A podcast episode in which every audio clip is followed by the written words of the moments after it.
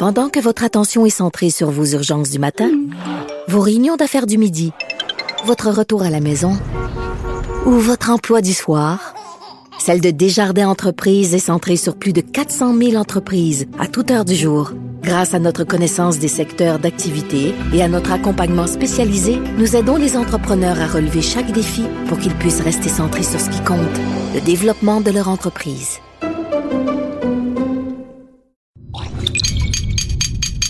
Cube Radio. Radio. Cube. Cube. Radio. Le retour de Mario Dumont. Deux heures d'info. De 15 à 17. Il provoque et remet en question. Il démystifie le vrai du faux. Mario Dumont et Vincent Dessureau. Le retour de Mario Dumont. Bienvenue à l'émission. Bonjour Vincent. Salut Mario. Est-ce qu'on est habillé, tu penses, respectant le décorum de Cube Radio? Ben correct, il est quand même léger, mais euh, on n'a pas beaucoup de décorum, mais quand même. on- La radio, c'est moins exigeant sur le, le décorum vestimentaire. Exigeant. Ce qui me permet mon relâchement chaque vendredi à moi. Pense que. Oui, je pense que le but c'est d'avoir un chandail propre et C'est repasser. Repasser, ah oui. Oui, moi c'est ce que j'ai de. Ben pas repasser, mais qui est pas froissé. Moi ce que j'ai de pas froissé, c'est ça, c'est ce que je mets Chaque matin? à chaque matin. Comment tu fais pour qu'il soit pas froissé? Est-ce que tu fais du repassage le non, soir? je choisis. ou- Tu vois que j'ai à peu près 5-6 morceaux en rotation. Là. Ça, c'est mes chandails qui frippent pas. Ah, OK. que je mets pour euh, la radio. Tu sais, quand tu fais, toi, t'en fais euh, de la télé, tu sais à quel point c'est plus complexe. Alors, quand je fais de la radio, j'y vais plus tranquillement. C'est ça mon décorum, c'est mon décorum à moi. Tu comprends? C'est ça que Québec solidaire essaie d'apprendre, Mario. C'est l'important, c'est avec soi-même. Mais on va y revenir dans l'émission, mais c'est c'est une des réflexions importantes parce que justement, c'est justement ça avec lequel je suis pas d'accord. C'est il faut être soi-même, mais quand tu es le représentant d'une population, ton, ton toi-même, il vient, tu comprends, ton toi-même, il, tout peut pas être tourné vers ton toi-même. Tu t'es aussi le représentant des autres. Pas tu t'enfles la tête avec ça, tu t'es un représentant des autres, mais tu te retrouves dans une assemblée où il y a une histoire, il y a quelque chose qui est passé avant toi. T'es plus, t'es le samedi matin là quand tu fais tes, tes petits croissants, ton petit café, t'es le centre de ton propre petit univers, tu dépenses ton temps, tu décides d'aller prendre Ouais. une marche. Quand tu vas siéger au Parlement, tu n'es plus le centre, tu t'inscris dans quelque chose de plus grand. Mais ça, moi, je suis vieux là, pensais de même. là. Mais t'as été dans la. Je suis pas cool. On, moi. va, on va en tantôt. D'ailleurs, reparler. je vais te faire entendre un peu la vie de, de différentes personnes sur le sujet. Ça va être belle fois. Euh, bon, euh, ce midi, euh, à l'hôpital L'Enfant Jésus de Québec, euh, pour la première fois, on entendait vraiment le, le médecin qui traite Adonis Stevenson. Oui, évidemment, on attendait euh, des, des nouvelles. On nous disait euh, hier qu'on allait le garder dans le coma au moins jusqu'à la fin de semaine. Alors, on sentait qu'on on voulait se donner peut-être un peu de temps là, pour euh, avant de nous donner des détails. Mais hier, au Centre hospitalier universitaire de Québec, le docteur Alexis, Alexis Turgeon qui a donné donc les, ce qu'on sait à l'heure actuelle sur l'état de santé euh, d'Anonis Stevenson, qui est toujours sous euh, une assistance respiratoire euh, mécanique. Lui qui a subi une intervention chirurgicale dans la nuit de samedi à dimanche, évidemment après le, combat, est à l'unité des soins intensifs. Alors on parle d'une situation stable, mais quand même critique. Je vous fais entendre un extrait du médecin. Il est sous assistance respiratoire mécanique, il est sous sédation profonde et il requiert un monitoring neurologique spécialisé. Ce qu'il a comme problème, c'est un traumatisme crânio-cérébral grave. Euh, son état est stable, mais ça reste une situation euh, quand même critique.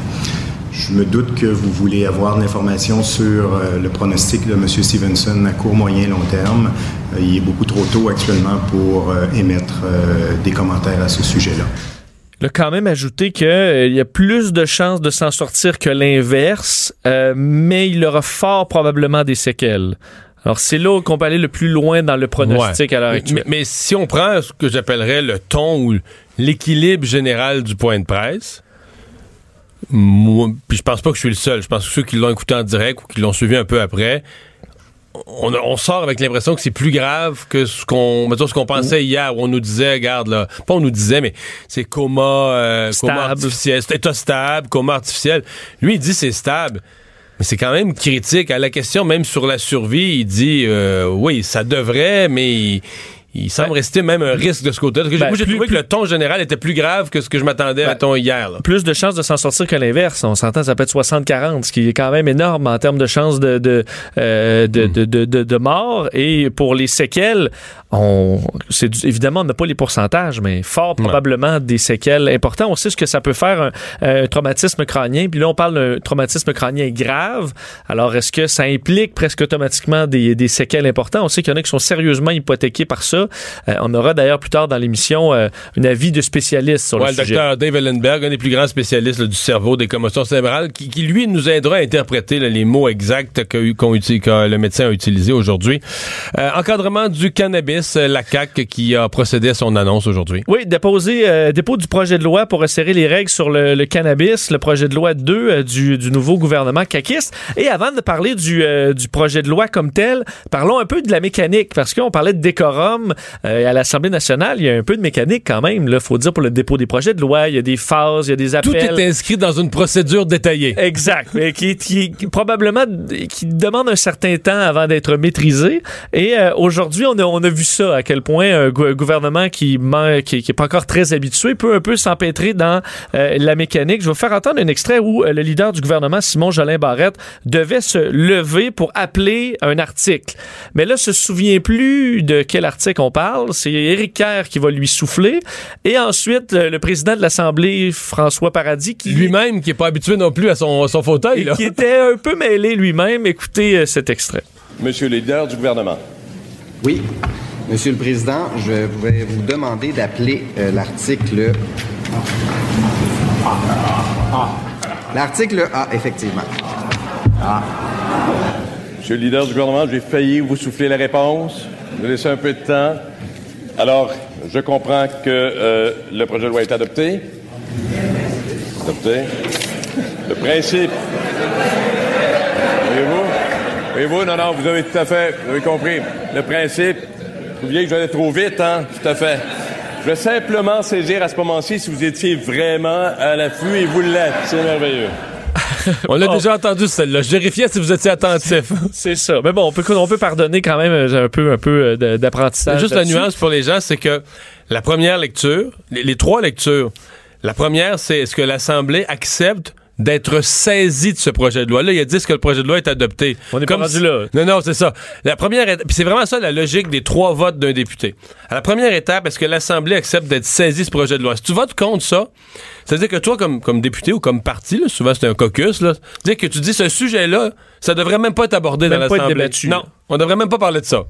À la deuxième étape, c'est le principe. Là, ça veut dire que tu pourrais dire, moi, je suis d'accord qu'on encadre le cannabis, je suis d'accord avec le principe du projet de loi, mais dans l'étude article par article, là, on regardera, peut-être que moi, j'arriverai avec des amendements, j'aime pas l'article 32, comment est-ce qu'il est formulé. Dans le détail. Dans le détail. T'es d'accord avec le principe? La troisième lecture et lecture finale, là, c'est là que la question telle que l'a posée le président, est-ce que le projet de loi est adopté? Là, si tu votes pour, ça veut dire que comme député, comme parti, tu veux que ça ait force de loi, ça devienne la loi. Avec le texte encore en cours. Donc, c'est ça. Est-ce que tu acceptes le première étape, tu acceptes le sujet soit abordé. Deuxième étape, tu es d'accord avec le principe général du projet de loi. Troisième étape, tu es d'accord avec le texte mot à mot. Et donc là, on, sau- on, on sautait deux étapes à matin. Là. Donc, je pense qu'ils se feront peut-être plus, plus reprendre. Ça arrive euh, de, de, temps en temps. Alors, on, verra euh, pour la suite des choses. Alors, parlons du projet de loi euh, comme tel, piloté par le ministre Lionel Carman, euh, qui va donc faire passer l'âge légal de consommation de 18 à 21 ans. Donc, c'est la mesure, évidemment, qui, qui est la plus importante là-dedans. Euh, bon, également, on, on fait en frais, vous dire au Québec, l'endroit où ce sera le plus sévère en termes de réglementation pour le cannabis. Le projet aussi fait passer à 250 mètres la distance minimale entre une succursale de la SQDC et les cégeps et universités, euh, par Tu exemple. connais la conséquence de ça pour nous, là.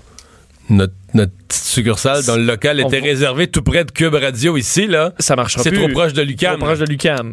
Effectivement, il faudra trouver un autre, un, un- un Un autre approvisionnement pour toute Euh, l'équipe. Je vois les gens de partout là, qui nous regardent en studio, déçus, mais c'est ça. Et euh, évidemment, il y a une inquiétude au niveau euh, ben, des, des opposants à ce, ce projet de loi, comme quoi on pourrait favoriser le, le, le crime organisé. C'est l'avis d'ailleurs du premier ministre du Canada, Justin Trudeau, qui craint que les jeunes consommateurs se tournent davantage vers le, le crime organisé. Évidemment, l'opposition L'opposition aussi a amené cette, ce, débat-là en Chambre aujourd'hui. André Fortin, le porte-parole du Parti libéral du Québec en matière de santé, a soulevé le point et vous allez l'entendre avec la réponse du, du ministre délégué de la Santé, Lionel Carman.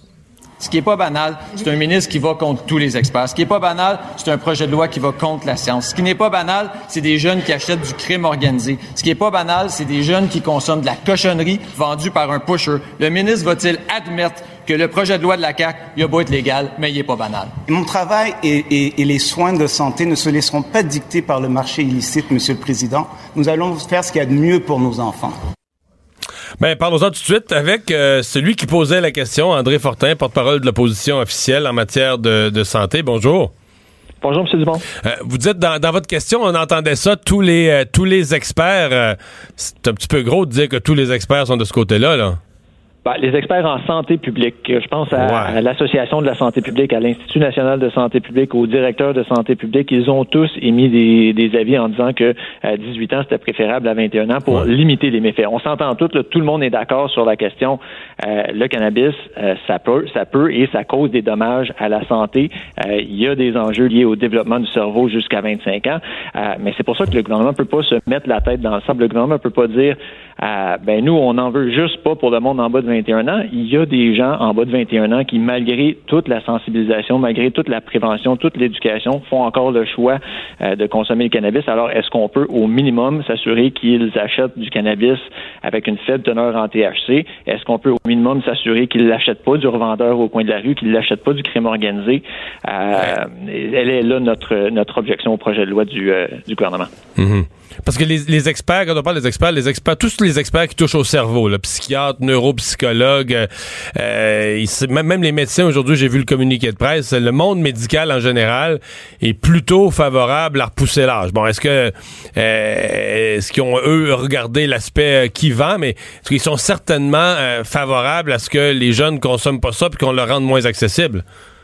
Ben, c'est vrai qu'il y a un impact jusqu'à 25 ans. Et, et ça, même l'Institut national de santé publique le dit. Mhm. Mais ce qui est moins nocif, c'est de dire, ben oui, les jeunes consomment d'une façon ou d'une autre. Alors, assurons-nous qu'ils consomment un produit qui est moins nocif et qu'ils puissent parler à un conseiller de la SQDC, qu'ils puissent comprendre le produit, qu'ils puissent savoir les effets que ça peut entraîner, qu'ils puissent avoir quelqu'un qui leur parle de toutes ces choses-là. Ce qu'on se serait attendu, que ce soit dans la mise à jour économique euh, d'il y a quelques jours ou euh, dans le projet de loi du ministre, c'est qu'on mette l'accent sur la prévention additionnelle, de la sensibilisation additionnelle. Vous savez, comme je pense que comme parents, si on parle à n'importe quel parent au Québec, ils vont tous vous dire qu'on préférait, et c'est ma, c'est, ma propre position, le jour où euh, ma fille a l'âge de prendre une décision sur le cannabis, euh, c'est de dire je préférais qu'elle n'en prenne pas, mais je préférais qu'il n'y en ait pas au Québec, je préférais que le cannabis n'existe simplement pas, mais pendant que je fais cet argument-là, qui est un peu l'argument de la CAQ, euh, ben, je suis en train de me mettre la tête dans ça, et je ne pense pas à réellement encadrer la consommation pour tous les jeunes qui font la mauvaise décision de consommer du cannabis. Hmm. Si, je prends pas de recul, je regarde ça politiquement. Euh, en gros, là, je, fais des chiffrons, mais la population est séparée après, même une fois que c'est légalisé, la population est séparée à peu près moitié-moitié, pour ou contre la légalisation du cannabis, ou des gens qui pensent que c'est une bonne ou une mauvaise chose. Euh, J'ai eu le sentiment que quand euh, quand le gouvernement Trudeau a fait ça, la CAQ, a marqué des points dans le fond parce que ils étaient seuls sur leur terrain. Ils étaient seuls à être réfractaires ou à être plus négatifs ou à être plus encadrants concernant la légalisation du cannabis pas l'impression que vous, vous refaites ce jeu-là. Puis, puis je vais aller plus loin dans l'électorat libéral. D'après moi, là, dans les électeurs libéraux, si on allait voir ceux qui ont voté libéral à la dernière élection, on serait surpris qu'ils sont pas majoritaires à applaudir ça, la légalisation du cannabis, des gens plus âgés, des gens un petit peu plus euh, conservateurs qui votaient pour votre parti. Mais euh, sentez-vous que vous êtes vraiment, vous n'êtes pas dans une position politiquement un petit peu difficile là-dessus? Ben, vous savez, c'est pas nécessairement, euh, c'était pas la, la, volonté initiale euh, du Parti libéral du Québec, euh, et c'était pas l'idée, disons, du Parti libéral du Québec. Ça vous est venu d'Ottawa, là? C'était c'était l'idée du gouvernement fédéral, du gouvernement de Justin Trudeau. Mais maintenant qu'ils le font, nous on dit, est-ce qu'on peut l'encadrer comme il faut pour limiter les mhm. méfaits au maximum? Il y a des enjeux sur lesquels on peut prendre des positions politiques, comme vous dites. Euh, il y a des enjeux sur lesquels il faut absolument tenir compte de la santé publique. Alors quand nous on a des gens de la santé publique qui nous disent euh, ce qui est moins nocif pour nos jeunes, euh, c'est 18 ans. Euh, nous, on a d'autres choix que de, euh, de se limiter avec eux maintenant, de, de, se- de joindre avec eux. Maintenant, euh, il y a toutes sortes d'enjeux autour de la consommation qui sont également abordés dans le projet de loi euh, pour lequel on voudra revoir ces experts-là en commission parlementaire. Exemple? On va vouloir entendre les experts en, en commission parlementaire, notamment euh, les enjeux liés aux villes.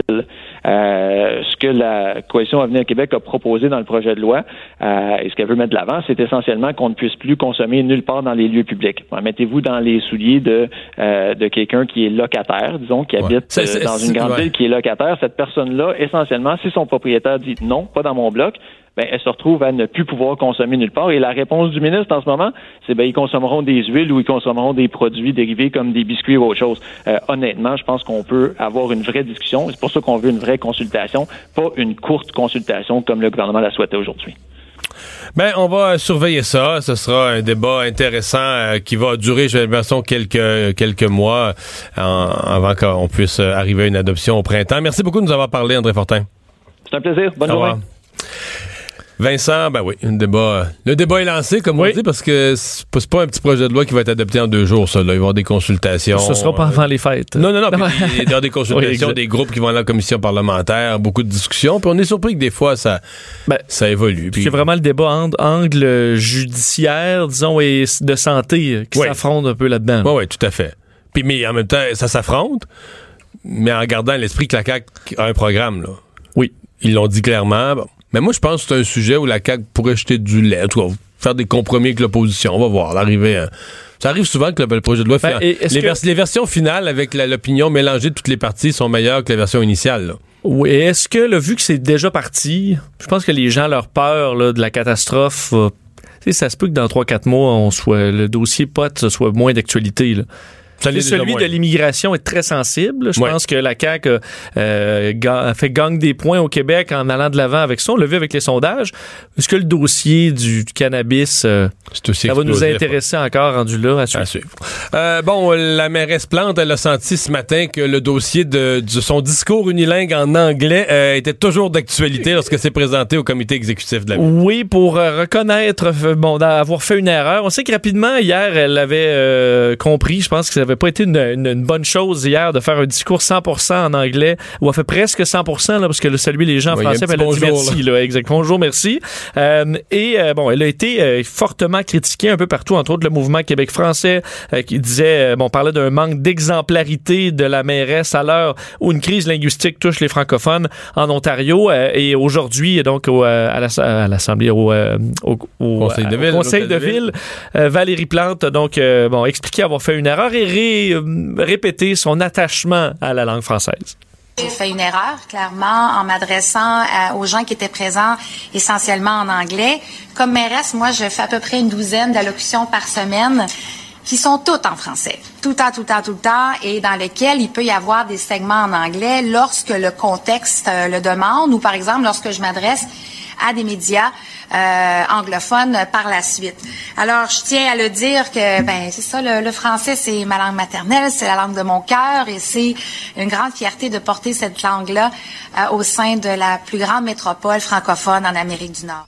Ouais. Ça va laisser une trace et la laisser sous haute surveillance sur toutes les questions linguistiques, Oui, mettons. là. et je pense qu'elle va, euh, va acquérir une nouvelle sensibilité là-dessus. Là. Je pense Mhm. qu'elle ne se fera pas prendre deux fois. Parce qu'on on reste avec cette image que à Montréal, puis au- tout le monde qui est dans la salle, c'était des Britanniques qui investissaient en intelligence artificielle, là, on oublie vite la nécessité de parler français. Là, parce qu'elle dit, la fois, je suis sorti de mon texte, puis je me suis mis à parler d'abondance du cœur, spontanément, hein, puis j'ai oublié de parler français. Oui, parce que l'entreprise qui s'implante va devoir euh, intégrer le français. Là. Oui. Donc, c'est ça. C'est pas parce qu'eux arrivent en parlant anglais que tout va se faire en anglais. Non. Vaut mieux le passer- leur passer le message maintenant. Euh, et ce matin, c'était les obsèques à la cathédrale nationale de Washington euh, de George Bush père. Absolument. Alors, cérémonie, euh, bon, évidemment, toujours à- quand même à grand déploiement, bon, étant un ancien pré- président et image assez forte parce que plusieurs anciens présidents et le président actuel étaient côte à côte en première rangée. Non, mais Là- son arrivée, son arrivée dans la cathédrale, là, malaise. À Donald Trump, un, un immense malaise. En fait, même, même, les républicains, démocrates, c'est que parce que là on a l'impression que c'est c'est pas sa gang actuelle qui est là. là tu sais, c'est Mm. c'est les gens d'une certaine autre époque. Ils, ils rentrent comme s'il était vraiment un étranger épeurant dans la place. Surtout que je veux dire, George W. Bush et, et euh, Barack Obama euh, sont, sont, ont de très bonnes relations entre eux. là. Les deux couples ensemble, euh, on sait, s'aiment bien. George W. Bush qui avait donné des petites menthes à, à Michelle Obama. Il fait. Il l'aurait fait non, mais, aujourd'hui? non, mais on en reparlait. Mais tu sais, ils ont une, pas- ils, ouais. ils ont une très bonne relation. Alors effectivement, ils, euh, George W. Bush n'a pas cette relation-là avec Donald Trump. Euh, et là, c'est qu'imaginez-vous la scène. Il y a euh, bon euh, deux places là au bout près de la rangée pour Donald Trump et Melania. À côté, c'est euh, Barack Obama, Michelle qui sont déjà là. Ensuite, on a Bill Clinton, Hillary, euh, Jimmy Carter et son épouse. Euh, et là, Donald Trump arrive euh, et il, il écoute une c'est glacial. c'est glacial. terrible. Euh, il va serrer la main à Barack Obama, évidemment, qui est juste à côté ou presque. là.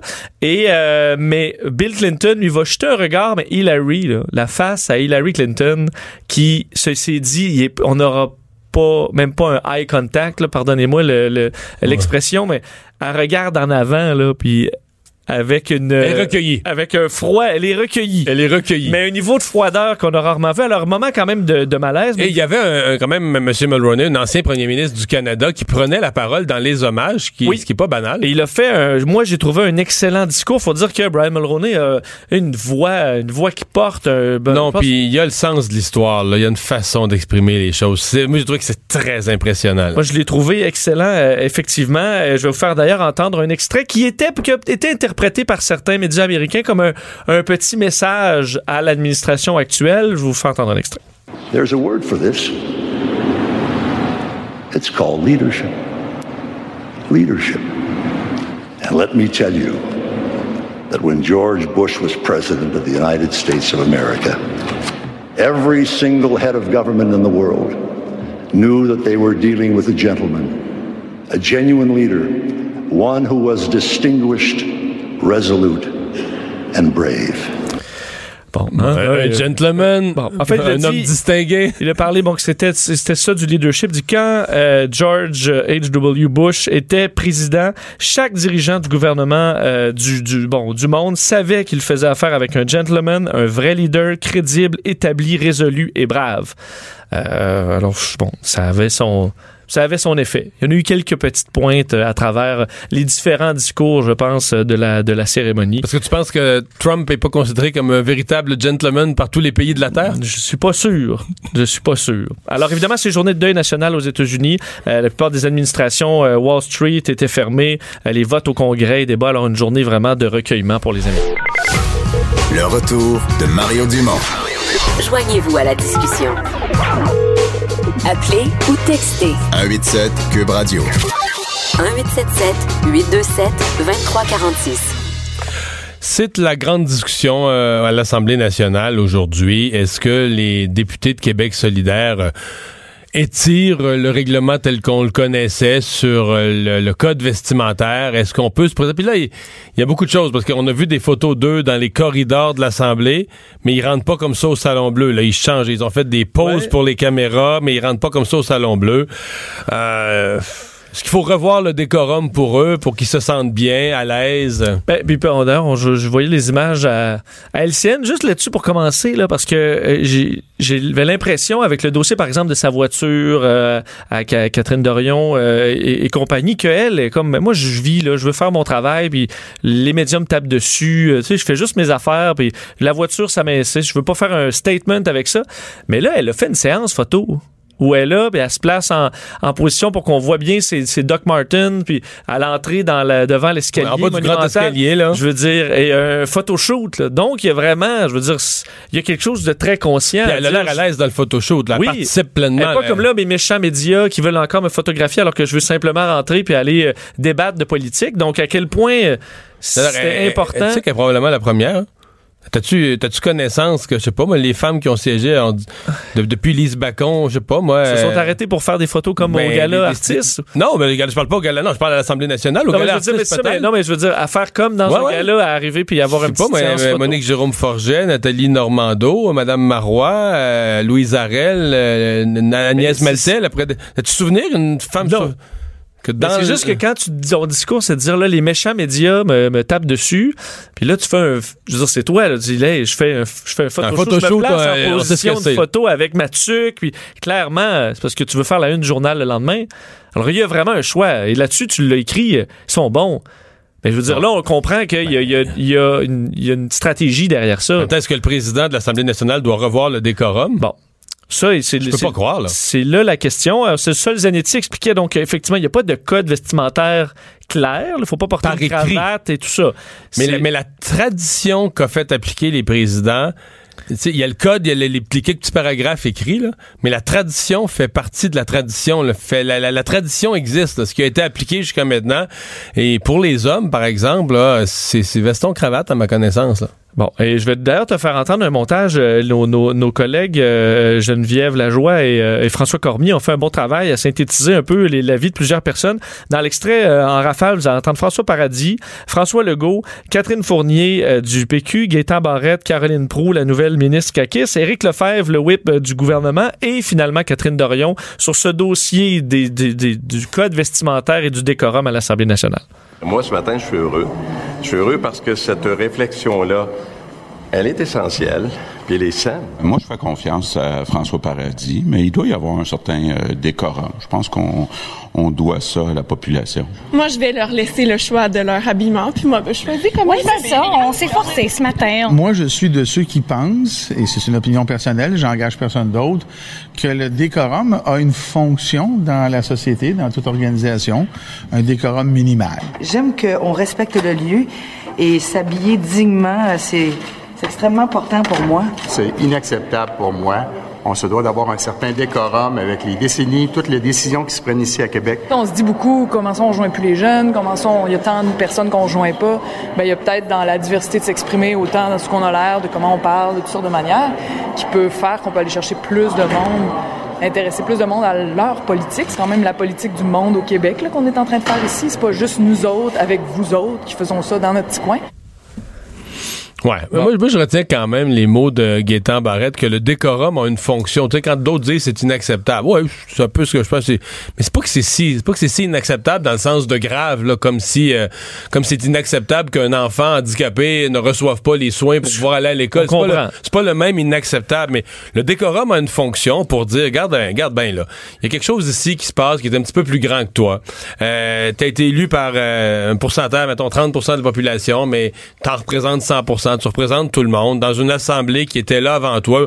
Fait que tu sais, et, et- et là, ce que j'accepte pas du tout, c'est qu'ils disent, c'est que rester soi-même, c'est pas, euh, c'est pas un code, c'est pas l'habit militaire, là.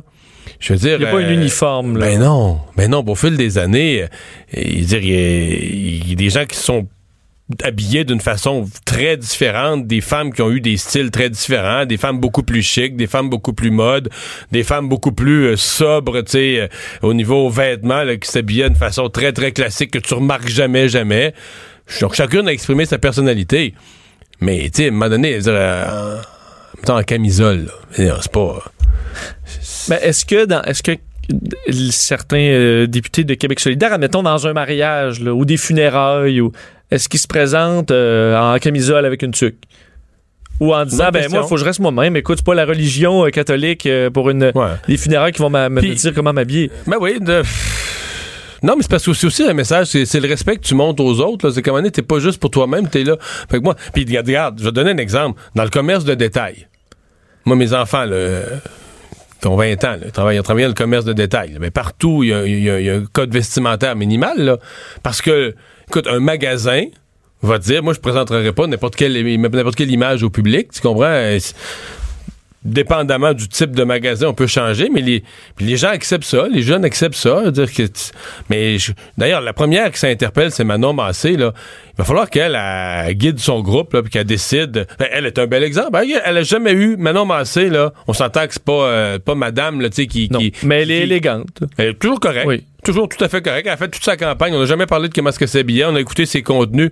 Mais là, je pense qu'elle a un rappel à l'ordre à ses troupes de, à faire de dire qu'est-ce qui est prioritaire. Euh, Ben, à la tête de Québec solidaire, ils comprennent ça parce que on le dit, euh, Manon Massé est habillé euh, de façon très Amir Kadir, jamais Et, vraiment- ben, jamais Guillaume, parlé. euh, Gabriel Nadeau-Dubois. Toujours correct. Je veux dire, Gabriel Nadeau-Dubois est peut-être l'un des mieux habillés. Ouais, De- ben. Je le remarque, son, son, son veston, cravate, ça a été, à mon avis, c'est du sur-mesure. Ah oui? Ben, je- en tout cas, il porte Ouais, ça ouais, très bien. j'en remarque pas ça. Mais Toi, tu il le porte ça mais- très bien. Je veux dire, c'est pas des grands vestons de, de politiciens qui viennent de chez. euh, Je veux dire, il y a des réflexions. Je veux dire, il est, je pense que c'est le mieux habillé de l'Assemblée. Il est très dans le cadre. là. Donc, la tête dirigeante de Québec solidaire, eux autres, euh, voient pas ça comme une insulte de, se, de respecter le code. Ceci dit, on parle de Québec solidaire, puis regarde, on en parle encore. puis C'est un succès de marketing de réseaux sociaux, ça n'a pas de bon sens. Puis je, me- disais à, midi en dînant, puis je, regardais la, la couverture de Québec solidaire, je regardais les milliers de messages, les multiplications de retweets, puis de partages Facebook, ces réseaux sociaux, puis je me disais, tu sais, au PQ, sont 10 députés, à Québec solidaire, sont 10 députés. Je me disais, les 10 au PQ, là, ils doivent capoter, là. Ils doivent brailler de dire, mais comment on va faire pour exister? Comment on va faire, nous, là, pour sortir du lot? Comment... on- euh, ça existe plus, le PQ. Tu vois, c'est, le PQ est comme disparu. Là. Ils prennent position d'une façon sérieuse dans des dossiers, mais ça intéresse plus personne. C'est, comme être cool. Être cool étant cool comme Québec solidaire, c'est devenu ça une marque de commerce plus grosse que les positions qu'un parti peut prendre. Tu sais, il plate de se prendre position sur des dossiers ou des projets de loi. On est plus là. là. On est en 2018. Là. C'est... Ben, c'est sûr que ceux qui, sont, qui ont le plus à être inquiétés, c'est le PQ, là. on parle Parce plus d'eux. que, non. Est-ce qu'il faut que, je- est-ce qu'il faut que le PQ change sa façon Ben, de s'habiller? Peut-être. Ou la façon de parler, parce qu'elle dit, Catherine Dorion, il faut se rapprocher du peuple. Mais c'est insultant. Ben oui, parce que je tournais ce matin euh, des. des, des, euh, je fais un, faire une balado avec euh, Denise Bombardier, on parlait de la langue française. Elle disait, euh, est-ce qu'il faut. euh, Est-ce qu'il va falloir parler en joual, mettons, à l'Assemblée nationale, puis dire, hey, toi, euh, toi, Legault, là, juste parce que tu dis, ben, faut aller rejoindre.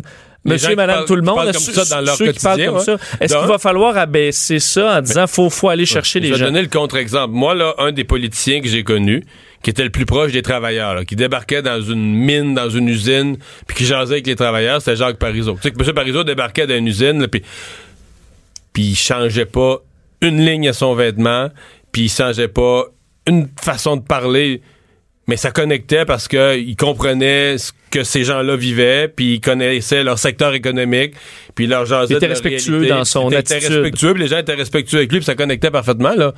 Mais c'est pas vrai cette affaire-là. Vas-y, voyons, les gens, euh, tu sais, je veux dire. C'est- pas vrai là, que parce que tu vas aller visiter une usine, tu vas te mettre, tu vas te- tu vas te mettre des, des, des, des Kodiak, des bottes à cap d'acier d'un pied, faire semblant. Dire, c'est- les gens chemise croient- à carreaux. Ben puis- oui, les gens croiront pas à ça. Ça a l'air, ça a l'air d'une joke. T'as l'air dé- C'est là que t'as l'air déguisé. en Et où ton winch? Puis tu demandes juste pour avoir l'air cool. En tout cas. Hey, bon. Le retour de Mario Dumont. Pour nous rejoindre en studio, Studio à commercial cube.radio. Appelez ou textez 187 Cube Radio. 1877 827 2346. Et c'est le moment de parler avec Emmanuel Latraverse. Bonjour, Emmanuel. Bonjour. Et là, on entre dans un sujet euh, qui est à la fois chaud puis en même temps qui est complètement froid parce que je pense qu'une bonne partie de nos auditeurs en ont jamais entendu parler. Euh, hier, Andrew Scheer a pris position, euh, a dit que le Canada ne devrait pas signer euh, ce pacte de l'ONU euh, sur les migrants. Euh, sauf que là, la signature, ça se passe au Maroc lundi, mardi prochain. J'ai comme l'impression que le Canada va devoir avoir en 4-5 jours un débat qui aurait peut-être pris 6 mois. Oui, ben exactement, parce que en tout cas, moi, je peux vous dire que moi, j'en avais jamais entendu parler avant. Vous non plus, je pense. Euh, mais c'est donc une prise de position assez ferme qu'a pris euh, M. Scheer. Pour expliquer à nos auditeurs, c'est c'est comme une, une espèce de, de déclaration politique des Nations Unies pour que les pays travaillent ensemble pour s'attaquer aux problèmes des migrants, puis mettre en place des, des, des, des, des politiques pour affronter cette crise-là, là, parce que la planète n'a pas vu de crise migratoire plus importante que celle-ci depuis euh, même la, la, la Deuxième Guerre mondiale. là. Et donc, c'est vraiment une déclaration d'intention. Mais c'est quand même un enjeu assez paratonnerre, surtout pour les conservateurs. Et là, M. Scheer, hier, a pris position très fermement contre en disant le Canada doit pas signer, c'est une menace à la souveraineté, on n'a pas d'affaire à, à, à laisser d'autres pays et les Nations Unies sécurité, comment on va gérer nos frontières, nos politiques d'immigration, des réfugiés, etc., etc. On comprend là-dedans que M. Scheer fait appel à sa base électorale. L'argument, c'est qu'il y a beaucoup de leurs euh, de leurs commettants qui ont écrit euh, pour euh, pour pour soulever des inquiétudes et que c'est ça pourquoi ils ont pris une prise de position si forte. Ouh! Mais le problème, par ailleurs, c'est que c'est que hum, Monsieur Monsieur Scheer s'est fait très très très publiquement contredire par euh, son ancien collègue et euh, ancien ministre de l'immigration, Chris Alexander, qui euh, est allé sur Twitter en disant, écoutez, monsieur, chef du Parti conservateur, vous n'avez absolument rien compris. C'est une déclaration d'intention, ça n'implique de changer aucune loi. Et là, on voit à quel point, avec ce débat-là, finalement, c'est un enjeu, les questions d'immigration avec lesquelles le Parti conservateur peine à trouver sa voie, tu sais, l'espèce de, voie de passage très mince, là. Ouais, mais est-ce qu'on pourrait inclure dans l'équation, euh, parce que moi, je vais te dire que j'ai fouillé là-dessus depuis 24 heures, et j'ai retrouvé, et là, il faut lui donner le crédit, Maxime Bernier. Euh, je suis pas nécessairement d'accord avec sa position, mais lui, ça fait un mois qu'il en parle. Euh, je les remis devant moi. Là. Il y a un mois sur Twitter, il disait le pacte mondial pour les migrations de l'ONU est un dangereux traité. Euh, il disait le, pacte engage le Canada à développer toutes sortes de programmes, blablabla. Bla, bla, il décrit les programmes. En bref, dépenser des milliards pour gérer une migration euh, plus importante. Est-ce que Andrew Scheer et peut-être aussi poussé par les positions de Maxime Bernier et l'intérêt que Maxime Bernier crée dans une certaine clientèle de droite. Ben, c'est la question qu'on commence de plus en plus à se poser. Est-ce que les prises de position de Maxime Bernier sont en train de dicter celles du Parti conservateur? Il faut comprendre que ce genre de, de, de discours-là est très, très présent auprès de la base militante de Maxime Bernier. La crainte de l'immigration, euh, la crainte des autres, euh, le, discours anti-onusien, etc. Euh, et donc, c'est pas surprenant que M. Bernier lui prenne position face à ça, surtout dans son esprit libertarien. Là. et donc, mais donc ça, ça vient encore, je dirais, davantage miner la crédibilité du chef Andrew Scheer là-dessus. Puis on voit, on sent que c'est un enjeu qui va devenir un enjeu électoral. Et c'est comme si les conservateurs cherchent une façon de se, de se définir là-dessus euh, en contrepoids au discours très multiculturaliste euh, des portes ouvertes de M. Trudeau. Puis objectivement, ils veulent le faire sans tomber dans la dans la démagogie euh, de bas étage, mais c'est vraiment un cas où ils sont du mauvais côté de l'argument. Ce qui ce qu'il avance est factuellement incorrect là. Et donc, euh, donc c'est pas pour l'aider, on s'entend. Non. Non, mais c'est vraiment pas simple. Moi, j'avoue, je, l'ai lu. Hein. J'ai fait mes devoirs. Je l'ai lu au complet, le, fameux pacte de l'ONU. Euh, moi, je, personnellement, là, je veux dire, je vois pas. Il me paraît que les craintes de M. Scheer, en tout cas, me paraissent à première vue exagérées, mais je, serais curieux de l'entendre. Je l'ai demandé en entrevue, j'espère l'avoir dans les prochains jours, plus longuement, m'expliquer ses réels dangers. Je, veux dire, euh, ce que j'aime le moins, parce que là, il y a, y a, 23 grands objectifs. Et l'objectif 17, c'est d'éliminer la discrimination. Ça, ça a l'air bien gentil, mais au point C de l'objectif 17, Là, il y a toute cette histoire des journalistes. Promouvoir une, information indépendante, objective et de qualité. Jusque-là, ça va très bien, c'est gentil. Y compris sur Internet, notamment en sensibilisant les professionnels des médias aux questions de migration et à la terminologie afférente, en instituant des normes pour le journaliste. Euh, toi qui fais ce métier-là depuis très longtemps, Emmanuel, est-ce que tu veux que le gouvernement te donne des normes, un langage quand tu vas parler, dorénavant, un langage quand tu vas parler euh, de la question des migrants ou de la question des demandeurs de réfugiés, et que tu sois sensibilisé euh, par le gouvernement sur la façon de parler des questions de migration?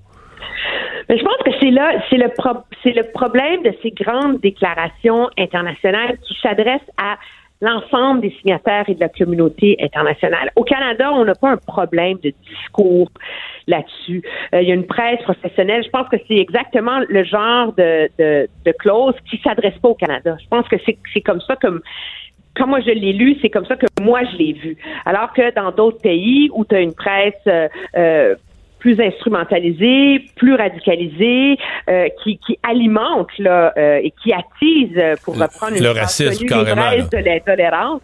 je pense que l'idée qu'il doit y avoir une, une un effort pour euh, normaliser ce discours-là, c'est pas euh, c'est pas inimportant. Je pense que cette question-là, elle va se poser de plus en plus là, dans le contexte d'une d'une d'un populisme nationaliste de droite, d'une presse qui, dans beaucoup de pays, est soit moins libre ou plus partisane, avec le, le discours des fausses nouvelles. Alors, c'est pas euh, c'est pas noir ou blanc, mais moi, en, en le lisant, je dois t'avouer que j'ai, j'ai pas pensé que ça s'adressait à nous. Ouais, non, je te comprends.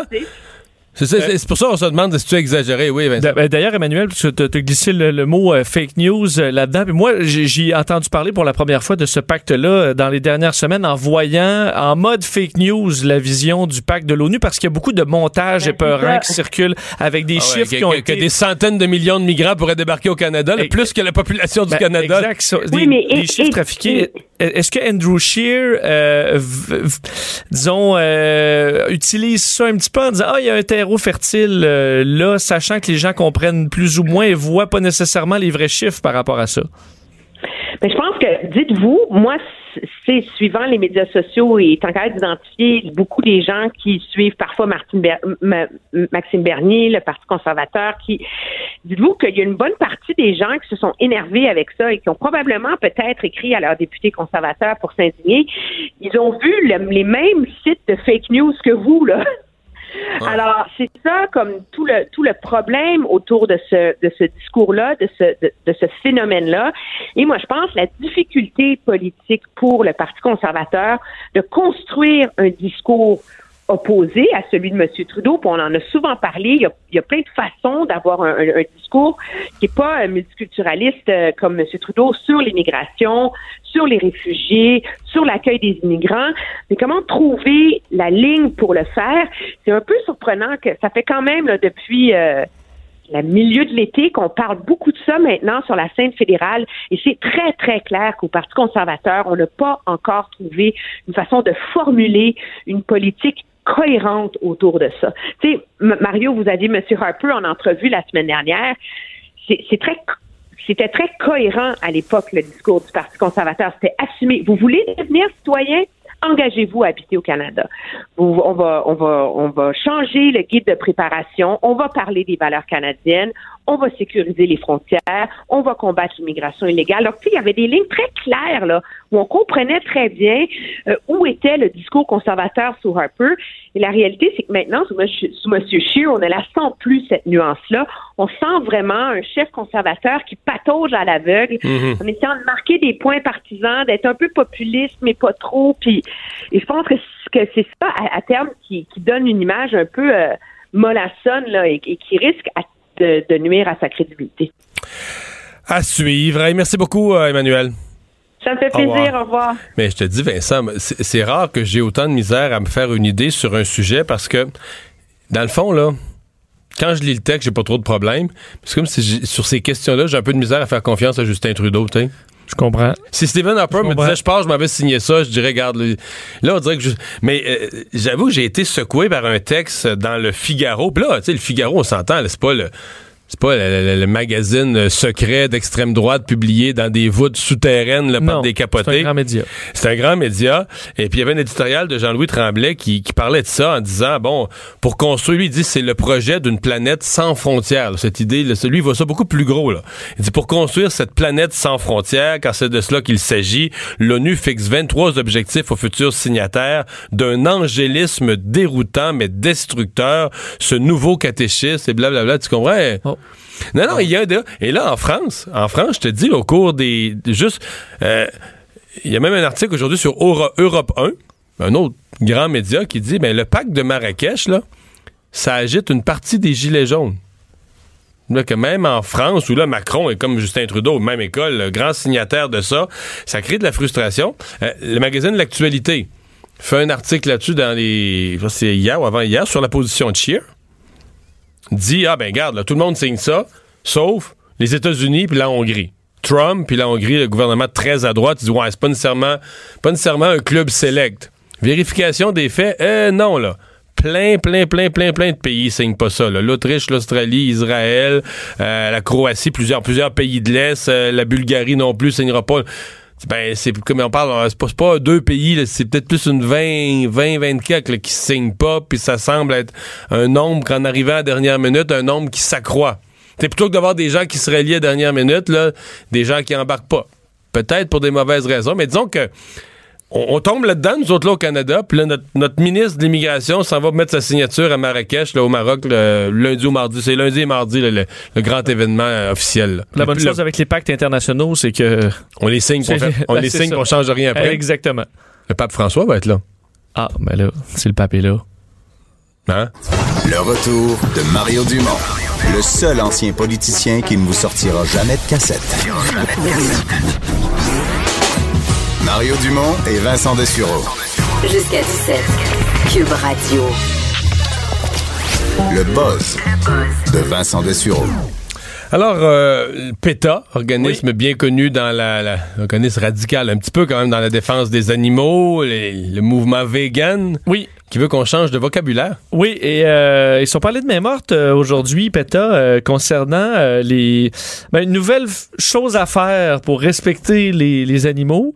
Euh, c'est bon là, faut évidemment ne plus manger de viande, euh, ne plus porter de fourrure, euh, bon tout ce qui vient des, des, des animaux. Les animaux, on les laisse en paix, Euh, mais pas seulement au niveau euh, physique, ou également au niveau de la violence verbale. Je sens que bon, j'approche le décrochage. Évidemment, tu peux pas crier après ton chien, là, ça non plus c'est déjà pas euh, accepté. Mais ce que PETA propose, c'est de changer euh, la, ce qu'on appelle du spécisme.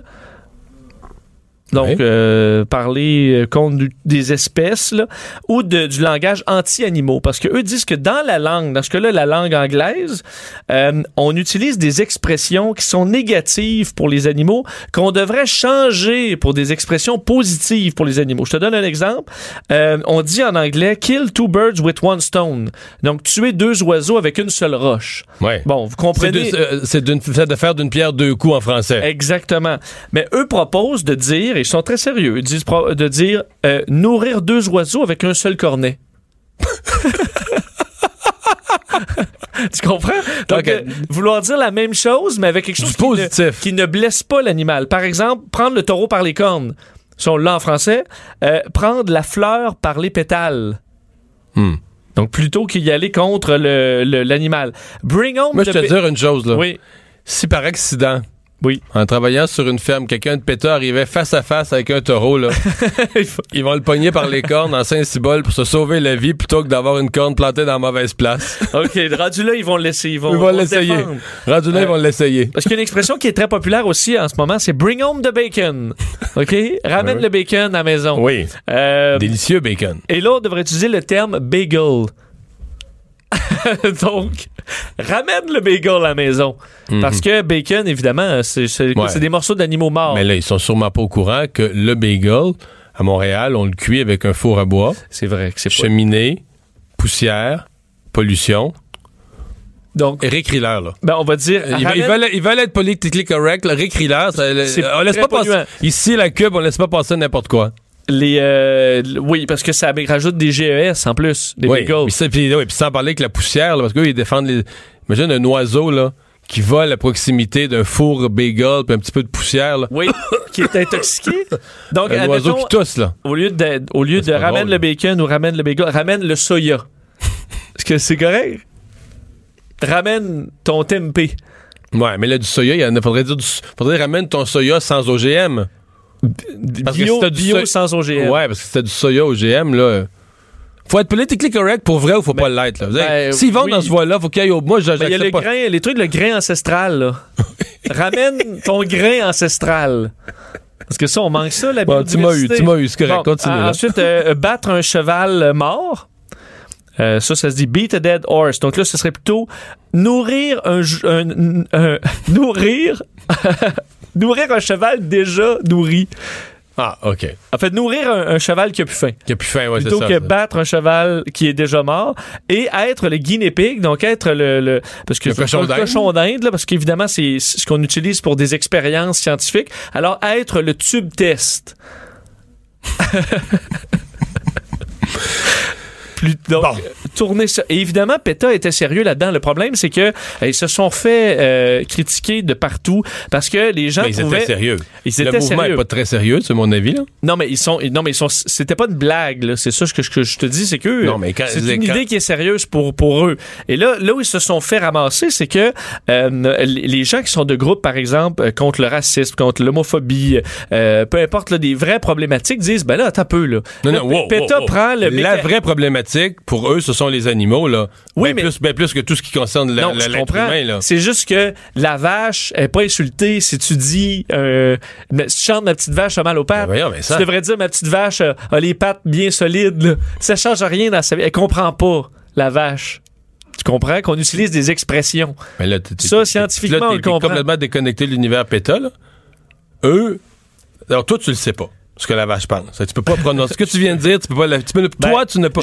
Ben, eux, j'ai une source- non, eux affirment que les animaux sont malheureux en plein de circonstances. Eux savent que les animaux sont malheureux. Mais je, je connais très bien près de moi un vétérinaire chez les bovins là, qui, lui a travaillé toute sa vie avec des bovins. Puis il me dit la vache, là, elle sait pas même pas qu'elle est une vache. Elle sait pas si elle est vivante ou morte. là. Elle, elle fait son, son truc de vache. Hey, Vincent, à l'épicerie, oui. ils te vendent des œufs. Puis pour plaire aux gens de la ville, ils écrivent sur, sur la boîte c'est des œufs de poule en liberté. Oui, ça, j'achète ça. ben. Sous-entendu que la poule est plus heureuse. Oui, ben là, moi, j'achète des œufs de poule en liberté. Parce que faut quand même leur donner une petite zone, au moins pour euh, se promener un minimum. là. Le bonheur. pour ça. Non, pas le bonheur. Mais ce que je veux dire, c'est que il y a des réelles problématiques en termes de violence verbale et qu'eux prennent ces codes-là là, et euh, mettent ça sur les animaux, alors que les animaux, ils s'en foutent. là. Alors bref, beaucoup d'organismes ont dit là, t'as peu péta, là, vous l'échappez complètement euh, en utilisant comme si on c'était du, euh, de l'homophobie ou du racisme ou peu importe du sexisme envers des, des, des, des animaux. C'est pas vrai. C'est pas la même problématique que un jeune euh, handicapé qui fait rire de lui ou peu importe. Ouais, je comprends. Mais ce Bon. qui devrait nous inquiéter, c'est ça va être quoi dans 20 ans? Ben oui, on est rendu là. Mais au On moins, est en tout cas, ça semblait pas être. Les gens trouvaient pas ça Est-ce que génial. l'avocat de M. Trump connaît bien Internet? Oui, ben juste rappeler une histoire complètement folle, je trouve. Hier, j'en avais pas parlé parce que je trouvais ça banal au, au départ. C'est que euh, Rudy Giuliani a publié dans un message, il, il a fait une petite erreur, puis il a, il a- il a collé deux mots avec le point, puis un IN. Il voulait comme, euh, c'est comme si par accident tu fais un point com sur euh, sur ton en écrivant, comprends. juste parce que tu n'as pas fait une séparation entre ton com, mettons, tu dirais commencer, mais là t'écris, et là ça, ça, ça Après le point, là, tu mets pas d'espace. c'est ça. Et là, ça fait un, un hyperlien automatiquement. Donc, si j'écris, euh, moi, cube.radio, ça va faire un hyperlien automatiquement qui, qui- qui est cliquable. Euh, alors lui, il avait écrit euh, tout simplement live parce que euh, live parce qu'il terminait euh, Une phrase. point in parce que ça commençait par in, je sais pas quoi, New York ou peu importe. Alors ça faisait que l'adresse pouvait être cliquable, mais ça menait à rien. C'est pas un, ça avait pas de site là. Le problème, c'est que quelqu'un s'est dit oh c'est cliquable. Il est allé acheter le nom de domaine live.in parce que .in ça existe c'est en Inde ce En sont Inde, les ouais. sites indiens alors il a acheté ça et quand tu cliquais ça donnait un lien vers un site qui disait que Trump était un, euh, un traître à la nation OK? Ouais. Alors ça, bon, je trouvais ça, c'est bien joué, là, bien pensé. Le problème, c'est qu'aujourd'hui, Rudy Giuliani, Giuliani est sorti parce qu'il était en beau maudit, parce qu'il dit que les, des gens ont envahi son texte comme s'il avait été piraté. OK? Alors qu'il n'a pas été piraté, c'est lui qui a créé un lien. Il a créé accidentellement un hyperlien. Exact, que quelqu'un a acheté de façon totalement légale. Et le problème, c'est que Rudy Giuliani dirige une firme, justement, en sécurité informatique, qui est embauchée par la Maison-Blanche. Et lui, comme on dit, certains comparent, c'est comme un boomer qui découvre l'Internet. Il y en a qui sont très bons, là, mais tu sais, quelqu'un qui comprend pas trop ce qui se passe. Mais Rudy Giuliani, lui, il dirige une compagnie de sécurité informatique embauchée par la Maison-Blanche, puis il est même pas capable de comprendre que c'est de sa faute, puis qu'il n'y a pas un pirate là, qui est passé là. Bref, Fait il que comprend pas faut, comment faut penser que dans sa compagnie, il dirige euh, les, il dirige les relations, les relations humaines entre les dirigeants et euh, les, les, les tableaux de chiffres. Ben, C'est ce qu'on va souhaiter. C'est ce qu'on se mêle pas trop du contenu. C'est pas, c'est pas excellent. Euh, une bonne nouvelle pour les vieux mariés. Ouais, ça m'intéresse. Très, rapidement, parce que vous, t'es marié? Oui, oui. Ça fait combien euh, d'années? dans les 20 ans. Ça fait 20 ans Plus. que vous êtes marié? Oui, Bon. oui, oui. Et est-ce que, est-ce que ça s'améliore ou c'est de plus en plus difficile? C'est une longue, euh, c'est une, une longue. euh, une méchante question. hein? Non, non, mais de haut et de bas. Mais je pense que au global, ça s'améliore. Bon, ben tu vois, t'as raison. La science prouve ton point. Euh, après une étude sur plusieurs années auprès de, de couples qui ont été suivis pendant 13 ans. Des couples qui étaient ensemble déjà depuis 15 à 35 ans, qu'on a suivis sur plus d'une décennie, avec des rencontres au, euh, à toutes les quelques années, pour voir un peu où, les couples se situent. On se rend compte que plus le mariage euh, est long, évidemment, et qu'il survit, euh, plus les gens sont heureux. Les couples s'obstinent moins, ont davantage de fou rire entre eux parce qu'il y a des des insides, là, comme on dit, qui se sont intégrés au fil du temps. Et euh, donc, moins d'irritants, parce que les dossiers stressants comme les enfants, euh, la, les finances, généralement, c'est des dossiers qui sont, un peu, qui, sont, réglés. Et souvent, les choses, alors que le, normalement, on s'imagine que les vieux couples s'endurent plus depuis des années, mais au contraire... Mais ça, c'est pas nécessairement... Euh, tu vois, moi, Marie-Claude, ses, ses grands-parents, c'est exceptionnel, ils ont fêté 70 ans de mariage. Ils sont décédés maintenant, je remonte quelques années en arrière. C'est très, très rare. 70 ans de mariage, puis pas 70 ans de mariage au CHSLD, puis ils le savent même plus. Là. 70 ans de mariage, puis ils ont ouvert la, la, la, la valse. À quatre, respectivement à 95 et 94 ans, quelque chose comme ça. Là. Les deux en bonne santé, les deux ouvrent la valse, 70 ans de mariage. Mais le matin, là, je veux dire, oh, je me souviens, Marie-Claude, on était arrêté là, chez eux en Gaspésie, là, trois minutes, le matin puis il s'ostinait, là. tu sais, là, tu vas mettre ta chemise, puis si, t'as à quelle heure tu vas t'habiller, tu vas te préparer, puis tout ça, tu comprends? Il était pas juste dans le fou rire. Ben, ça se passe, ça faisait partie de ça, à un moment donné, là, ça s'installe, une certaine façon de. Une obstination. Probablement sur, des, probablement sur des mêmes sujets où il s'ostinait, je sais pas, moi, en 1967, là, puis là, ben, ça continuait. Ben, Ce qu'on dit quand même, c'est que les, les, euh, les, gens qui sont mariés plus vieux sont en général des, euh, des personnes âgées qui sont euh, plus heureux en général, même si on perd des amis et tout ça comme tout le monde. Donc, des personnes âgées plus heureux avec un taux de dépression et d'anxiété plus bas aussi. Alors, ça montre que le mariage en vieillissant, c'est bon pour la santé mentale. Euh, alors, mais c'est pas une bonne nouvelle. C'est pas une bonne nouvelle pour la société québécoise parce qu'il y en a pas beaucoup de couples. Ben, des couples qui durent longtemps sont plutôt rares. Mais si vous êtes sur le bord de lâcher, ben, tenez bon. Dans 20 ans, là, ça va bien aller. C'est ça la leçon de Vincent pour aujourd'hui. Le retour de Mario Dumont. Jusqu'à 17, parce qu'il ne prend rien à la légère. Il ne pèse jamais ses mots. Cube Radio. Et tour d'actualité, 16h07, Vincent, donc euh, l'hôpital l'Enfant Jésus qui a fait le point sur la santé d'Adonis Stevenson. Oui, et les nouvelles ne sont pas nécessairement rassurantes sur euh, son état de santé. Euh, c'était d'ailleurs le, bon, le, le, le, point de presse du docteur Alexis Turgeon sur son état de santé, comme quoi il nécessite toujours une assistance respiratoire mécanique, lui qui a subi une intervention chirurgicale dans la nuit de samedi à dimanche, évidemment à la suite de son combat. Je vais faire entendre un extrait vous allez comprendre qu'il est loin euh, euh, d'être sorti euh, de, ses problèmes à Denis Stevenson. Il est sous assistance respiratoire mécanique, il est sous sédation profonde et il requiert un monitoring neurologique spécialisé. Ce qu'il a comme problème, c'est un traumatisme crânio-cérébral grave. son état est stable, mais ça reste une situation quand même critique. Je me doute que vous voulez avoir l'information sur euh, le pronostic de M. Stevenson à court, moyen, long terme. Euh, il est beaucoup trop tôt actuellement pour euh, émettre des commentaires à ce sujet-là. Donc, traumatisme crânio-cérébral grave. Trop tôt pour un pronostic. Par contre, un peu plus loin, il a spécifié qu'il y avait plus de chances de s'en sortir que l'inverse, ce qui, évidemment, euh, nous fait comprendre qu'il est, qu'il est pas hors de danger et qu'il aura fort probablement des séquelles. Alors, euh, ça semble aller avec ce, ce, hmm. l'importance de ce traumatisme. Pour nous aider à interpréter ce vocabulaire euh, médical, on va tout de suite parler au docteur Dave Ellenberg, qui est neuropsychologue. Bonjour. Oui, bonjour. Bon, euh, les, termes sont un peu complexes pour nous, mais quand on parle d'un mm. traumatisme crânio-cérébral grave, euh, on, parle de quoi, là?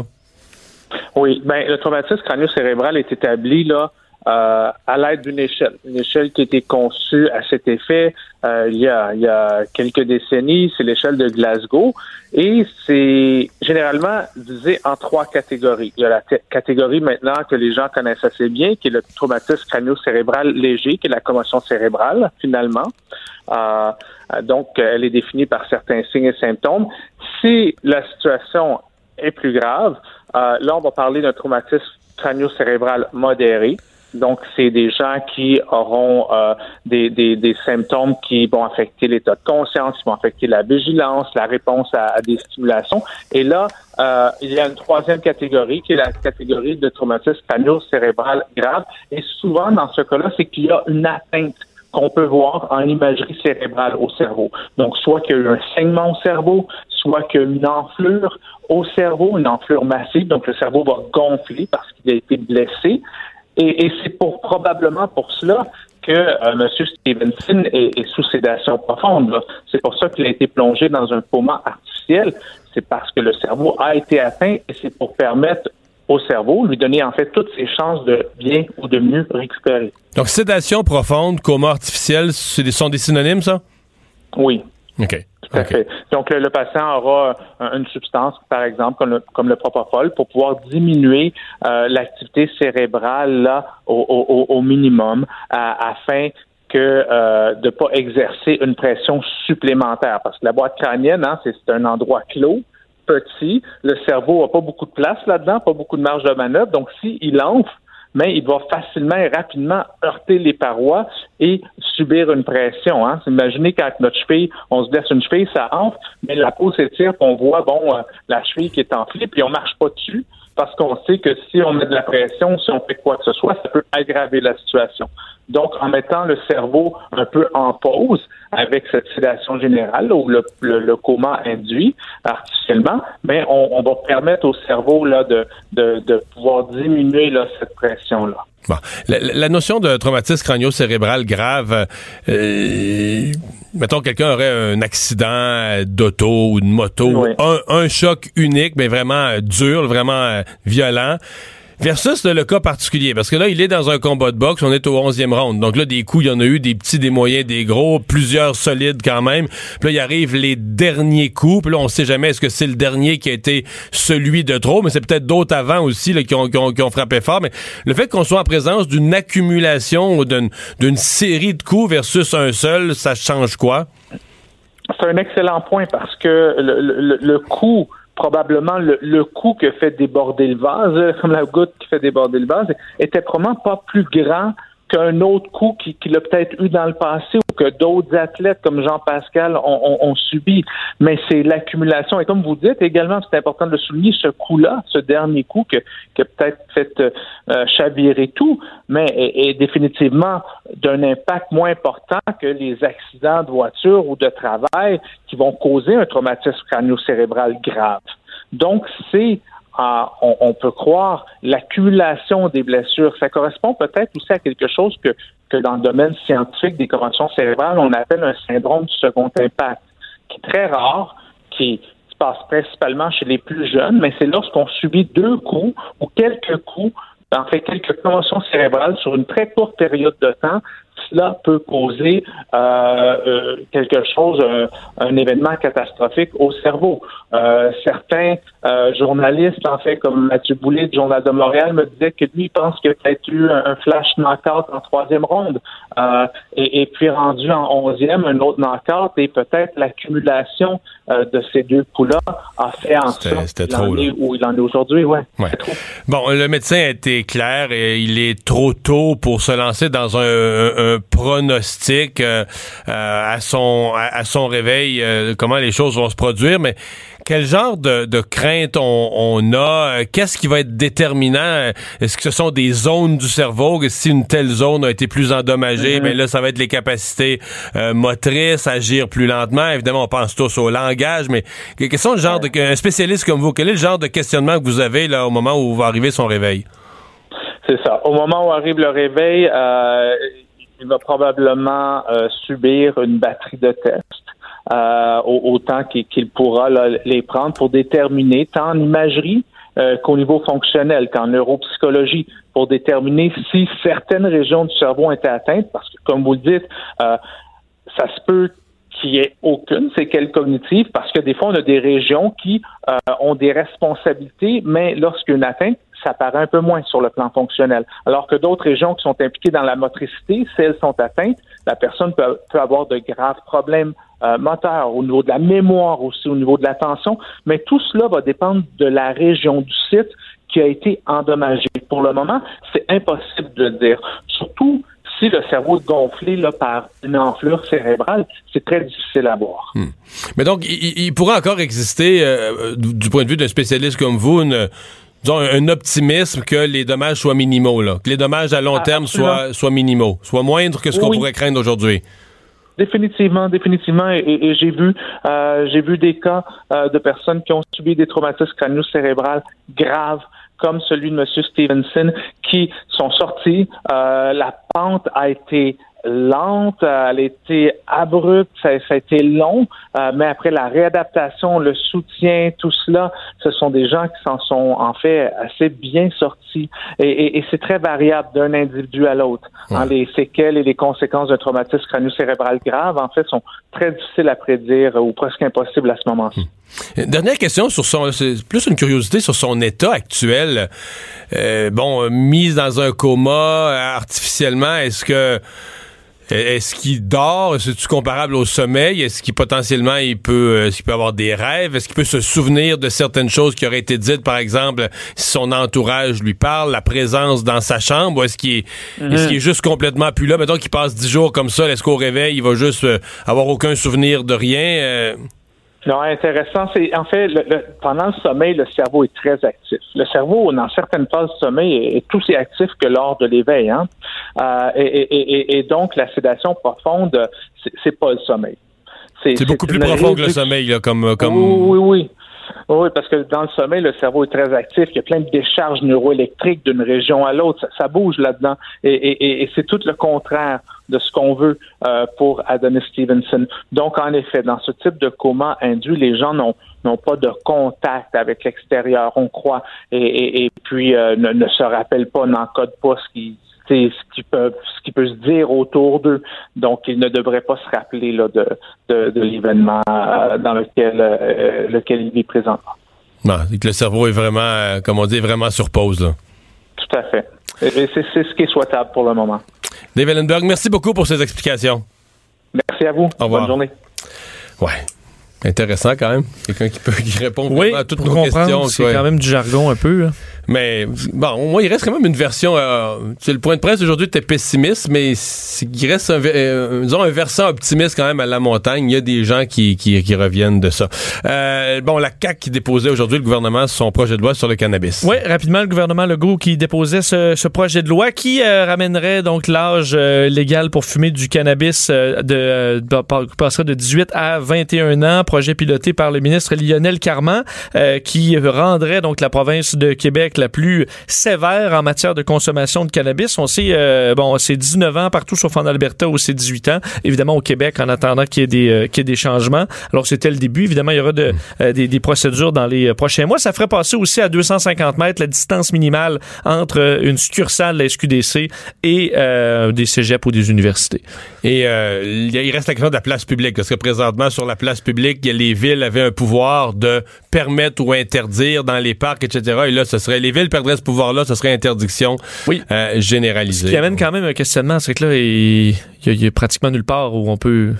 Ouais, mais c'est le fameux cas de la personne qui est en, qui vit en appartement, dont le propriétaire ou en condo, dont le propriétaire ou le syndicat de condo interdit dans le, dans le bloc de fumer, euh, de consommer du cannabis. C'est que là, tu peux pas dans ton bloc tu peux pas dans aucun établissement public parce que partout où t'as pas le droit de fumer du, du tabac, t'aurais pas le droit. Puis là, t'aurais plus le droit dans la rue non plus. Fait qu'il n'y a plus d'endroit. Donc, la légalisation pour certains, c'est, plus contraignant C'est légal dans ton pays, mais il y a nulle part où tu peux le consommer. Mais euh, la CAQ dit, on s'en fout un peu de ça. Dans le fond, euh, nous, on est anti-cannabis. C'est ça que je comprends. Hein. C'est un peu ça. François Legault, il a, répété, lui, un message général. Il a envoyer un message très clair aux jeunes. C'est dangereux, la consommation de cannabis. Alors, euh, voulait rappeler que ça pouvait amener des problèmes graves comme la schizophrénie. Alors, c'est son, c'est ben, son cheval de bataille. Je sais pas si tu te souviens des commentaires des gens quand les Molson ont acheté le Canadien euh, il y a quelques années, on a dit ça n'a pas de bon sens. Il avait payé ça, c'était quoi? C'était 600 millions avec le, ouais, avec le Sandbell, 600 millions. On dit ça n'a pas de bon sens, c'est donc bien cher. C'était une bonne affaire. Finalement, une très, très bonne affaire. La valeur du Canadien de Montréal qui passe à 1,3 milliard de dollars américains.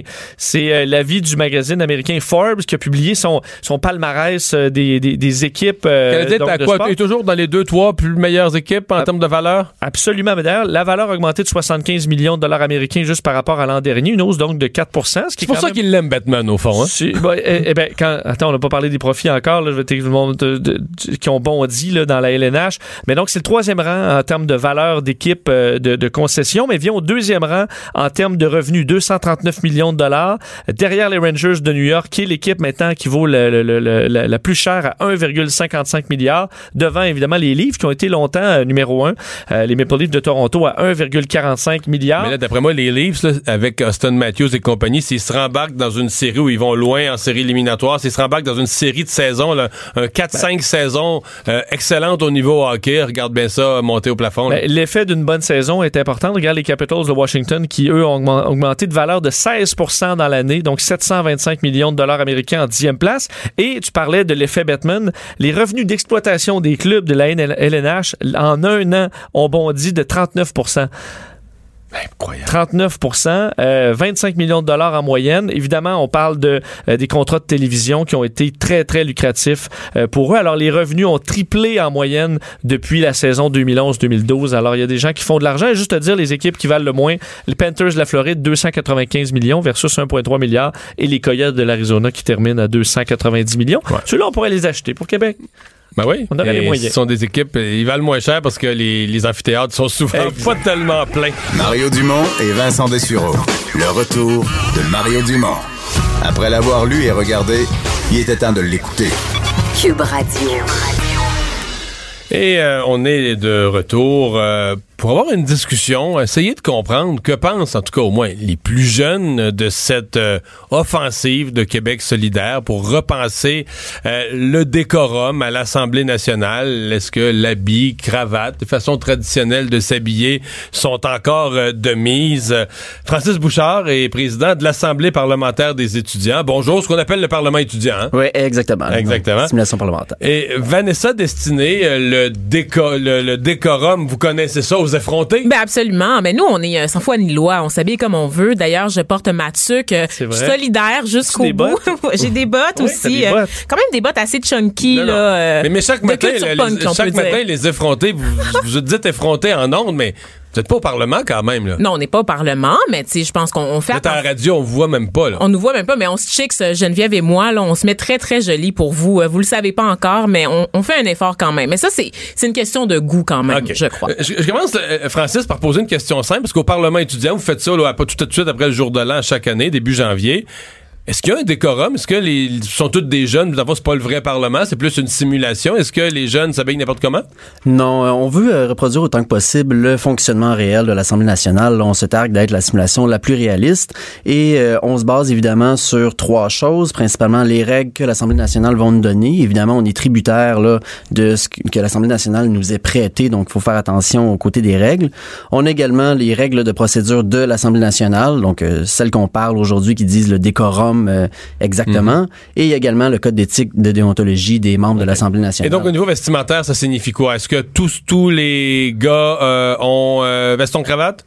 Euh, oui, habituellement, tous les gars ont veston cravate avec bouton qui peut s'attacher. Il y a eu quand même des discussions dans les dernières années sur justement ce qui était permis, ce qui ne l'était pas. Euh, nous, on a des règles très claires là, dans notre règlement de la simulation, qu'est-ce qui est permis, qu'est-ce qui l'est pas? Par exemple, tout ce qui est chapeau, casquette, c'est interdit. Euh, tout ce qui est également épinglette. Ça inclut la tuque, je présume, chapeau, casquette. oui, exactement. Donc, on fait, moi, je serais pas admise, c'est exactement, je serais pas admise ben, à l'Assemblée nationale selon nos règles. Pour les femmes, parce que là, je parle d'expérience, j'y ai siégé, c'était beaucoup plus clair, beaucoup plus rigide en même temps pour, les hommes, veston cravate, euh, que pour les femmes, où là, c'est plus souple. dire que l'éventail est plus large. on parle d'une façon de s'habiller qui soit classique, respectueuse, mais c'est plus large. Absolument, on parle de tenue sobre qui est à respecter, mais on essaie le plus possible de retirer le, jugement personnel à interpréter ce ce qui est sobre ou non. Euh, puis je vous dirais qu'au ben, Avez-vous eu des problèmes avec ça? Est-ce qu'il y en a qui se sont présentés en camisole au fil des années puis que vous avez été obligé de dire non, là, c'est... Non, habituellement, les gens vont beaucoup respecter, ils vont suivre un peu ce qui a été fait dans les dernières années. Euh, ça va plus être des événements limites. Là, on a déjà eu quelqu'un qui est arrivé avec un veston en motif pied de poule. Là, évidemment, là, ça a été ça a été dit. Là, ça c'est, c'est pas acceptable au, sein de l'Assemblée. Donc, ça va plus être des événements critiques qui vont faire qu'on va raffermir notre code vestimentaire un peu par jurisprudence, si on veut. Là. Mais plus souvent qu'autre chose, au contraire, c'est plutôt les femmes qui, qui avaient à travers les années un code vestimentaire plus strict. Et il y a eu quand même une discussion nous autres à l'interne à savoir qu'est-ce qu'il y avait à être imposé là aux, euh, aux gens. Donc, c'est, une discussion qui, qui a déjà lieu encore. On trouve ça intéressant justement que ça s'amène à l'Assemblée nationale. Ça reste ultimement donc les règles de procédure, c'est aux députés de discuter de ce sujet-là. Mais euh, nous, c'est sûr qu'au niveau hmm. des règles internes, on va regarder pour s'adapter avec ce que l'Assemblée nationale va, euh, va décider. Vanessa, toutes les grandes institutions ont un décorum, au palais de justice, euh, partout, les gens qui travaillent, même, même dans le commerce de détail, on dit aux gens, il y a une façon de s'habiller, non? Absolument. Puis moi, je veux dire, j'ai moi-même porté un uniforme au privé quand j'étais jeune, quand j'étais à l'école, donc je comprends l'importance de la tradition, celle du standing, du standing, celle du décorum aussi. Mais je crois quand même qu'il faut dépoussiérer notre vision de la tenue de ville en général. Moi, un homme qui porte un veston propre, une chemise, ça me dérange pas, qui ne porte pas de cravate. Même chose pour les femmes, pas besoin d'un tailleur. Une tuque avec un veston à l'intérieur, si la tuque est propre, sans tag, sans logo ostentatoire, pourquoi pas? Moi, je suis pour l'habillement neutre. Mais si tu l'air la tuque, faut que tu de la casquette tout, tout sur la tête. Puis tu te retrouves avec des clowns qui vont avoir une casquette des Astros de Houston sale. Non, mais. La casquette, c'est un peu différent. Je pense que ça envoie un autre message qui est vraiment très associé. Oui, à la Excuse, la tuque, c'est quand il fait froid, combien de tuque? Ben Parce que là, les jeunes, vous êtes virés à l'envers. Quand il fait froid, vous enlevez votre tuque. Quand il fait chaud à l'intérieur, vous la mettez. La tuque, c'est quand il fait froid, mais la casquette, c'est plus pour le style. on s'entend que ça envoie un message, puis c'est plus lié à la culture de rue qu'une simple tuque que hommes et femmes peuvent porter. Sais moi, la, la tuque de Catherine Dorion. Et même là, là-dessus que je porte en ce moment, ça vous dit absolument rien sur mes compétences, sur ma capacité de tenir non, le micro. Non, c'est pas une question de compétence. Là, je veux dire, euh, je veux dire, moi, il y a des affaires que je connais puis que je sais par cœur. Je suis compétent en speedo là. Ça veut pas dire que je suis pas, je suis beau à voir puis que du décorum là. Mais je pense que c'est intéressant à ce moment-là. Euh, la, discussion est au-delà de ça une perception que la population va avoir de euh, le respect que les gens vont porter vers cette institution-là. Donc, je pense qu'il y a une partie de la population qui n'attache pas de signification entre comment la personne va s'habiller le respect qu'elle a, par exemple, envers les institutions démocratiques, donc entre autres l'Assemblée nationale. Et il y en a qui, au contraire, si tu t'habilles mal, ils vont prendre ça comme un indicateur d'un manque de respect envers le Parlement. Puis je pense que la clé est à ce moment-là, c'est à savoir si on veut un consensus pour modifier ce genre de règles-là à l'Assemblée nationale, c'est à savoir c'est quoi l'équilibre entre les deux. Là.